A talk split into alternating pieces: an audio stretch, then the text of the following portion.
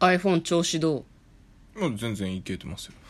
いやなんかこの間さなんかおあれなんだよね充電用の端子のところうがんちょっとその認識しづらくなってて、はいはいはい割とその抜き差しをしたり、はいはいはい私結構するんだけど私はね、向こうの iPhone を私の手で充電することができないのねうんうんで向こうがこの間 「このおこれねすげえねいい充電の方法編み出したんだよ」って言ってうんなんか iPhone を立てた状態で充電するやつがはいはい家にあって、あります最近使ってなかったんだよね、でそれに「見てて!」って言ってバッて刺したらウィンって言った後にもう一回ウィンって言ってそれってもう充電が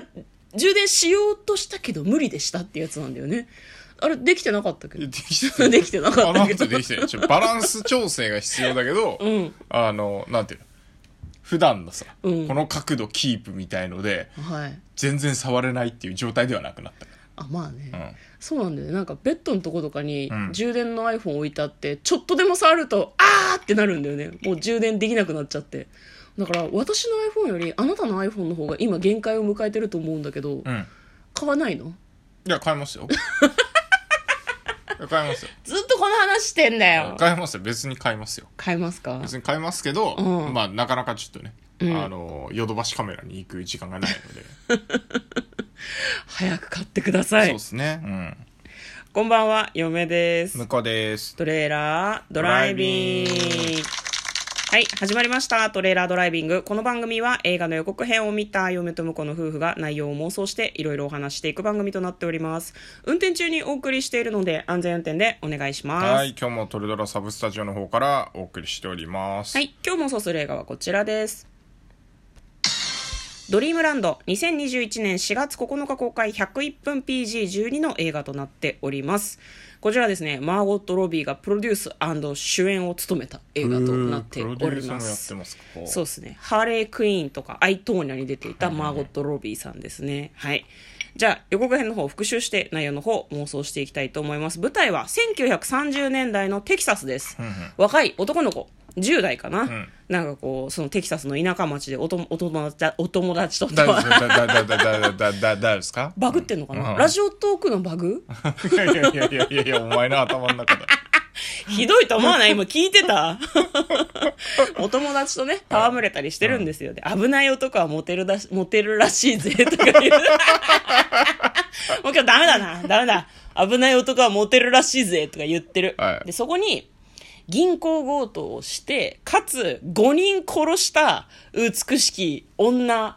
容疑者、うん合ってるかな、うんマーゴット・ロビーがやってくるわけですよね。で、マーゴット・ロビーは自分も怪我してて、なんか納屋かなんかに隠れてんだよね。でそこに隠れてるのを、ユージーンというその少年が発見するんですね。で、私、殺してないのって言われて、それを信じるんですよね。で、彼女が怪我してるから、それをこう、何、解放してあげたりして、優しいのねって言われたりして、あ、これはもう、いかんやつやなっていうのが、あの瞬間にちょっと分かったよね。うんうんうんでも2人はちょっとこういい感じになっていくんだけどそのマーゴットの元にはまあ追っ手の手がやってくるんだよねでその少年ユージーンが納屋に何かを隠してるうんっていうところまでバレてないにしてもなんかこそこそやってるっていうのが狭い町だか村の中ではなんとなく噂になってしまうんだよねお前何か隠してるだろうっていうふうに誰かに詰め寄られるシーンがあったりとかしましたで2人は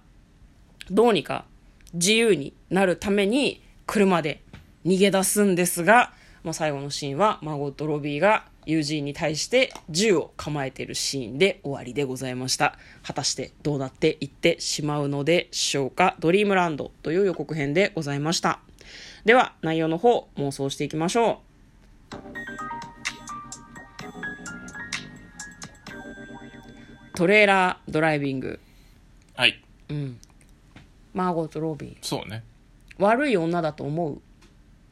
えマーゴットロビーが違う違う、ま、マーゴット・ロビーはうん役者の名前だから、あそうごめんごめんごめん、役名覚えてないからあーマーゴット・ロビーって言っちゃってるんだけどさその5人殺したのは私じゃないのって言ってるけど、ん嘘だと思う口では何とでも言えるじゃんそうねなんか嘘だった方が面白い気がするけどどうだろ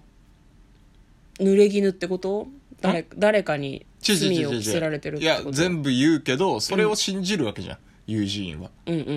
んだけど結果別に全部嘘だったっていう方がんなんかドラマチックな気がするけどね、あ本当に、うんへえ全部嘘だってえ殺しもしてないってこと殺しもえあじゃあ嘘だったってあれ殺しっていうか銀は行強盗もしてないってこと逆逆逆逆嘘ってのはあるよ彼女が嘘ついてるってことああ本当は殺してるしそうそう強そうそう盗もしてるし、うん友人のことは愛してないってことうんうんまあ愛してないかどうかわかんないけど、うんうんうんうんうん、でも犯罪はしてるんじゃないっていういや私思うに、悪い悪い女だと思うんだよ途中まで向こうの路線で行っていいと思うその実際は自分がなんかお金が必要で銀行強盗をして、人も5人殺して逃げてきたけど、まあ、友人には嘘をついたと、うんで2人で逃げるんだけどあまりにも相手が若くてまだこれからじゃんって途中で思っちゃって、で友人を死なない程度に撃つんだと思う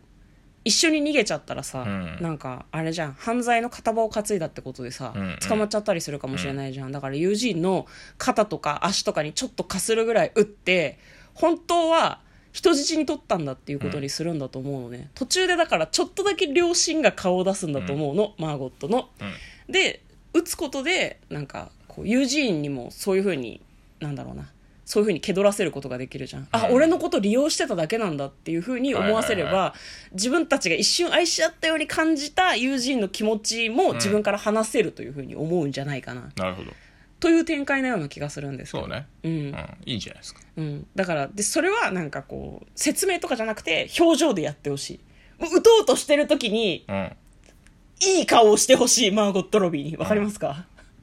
ああなるほどねそうそうそう。んあの、打ちたくはないが、ああの、打つことで、おた、あいつを守りたいみたいな顔をしてほしい。なるほどそうだよねじゃあまあまあそうう。だね。だからそこまで行くなら、うんあの、犯罪を本当に犯したかどうかまでも、うんあの、ストーリー上わかんないようにしてほしいね。あーなるほど。うん。結局どっちだったんだろうなっていう展開になるってこと。うんそうそう、あの、明確には言わないっていうか、うんうんうんうん結局なんか本本人が語ってることが、なんだろうな。全部じゃん。まあそうだからね。回想で本当にやっちゃったとかは一切入れないでうんほうんしい。うんうん。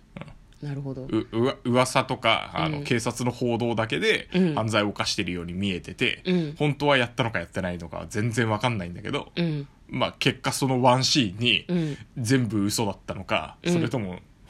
あの本当に好きだったのかとかあもー全部混ざってるいいいいねいいねで説明はいらないんだよねあとで実はこうでしたとかも一切やめてほしいやつだよね一切いらない一切いらないやいいと思うよいいと全思うよ部想像でうんさせてほしい、はい、私たちの妄想の中で完璧なドリームランドが今完成しました。はい。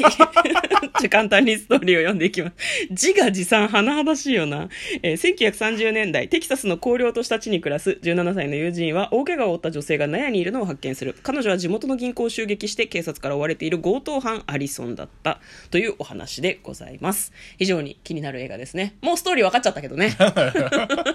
分かってはね分かったよね。完全に妄想なんでよかったら皆さんも劇場に見に行ってください。ということで、嫁とこのトレーラードライビングまったねー。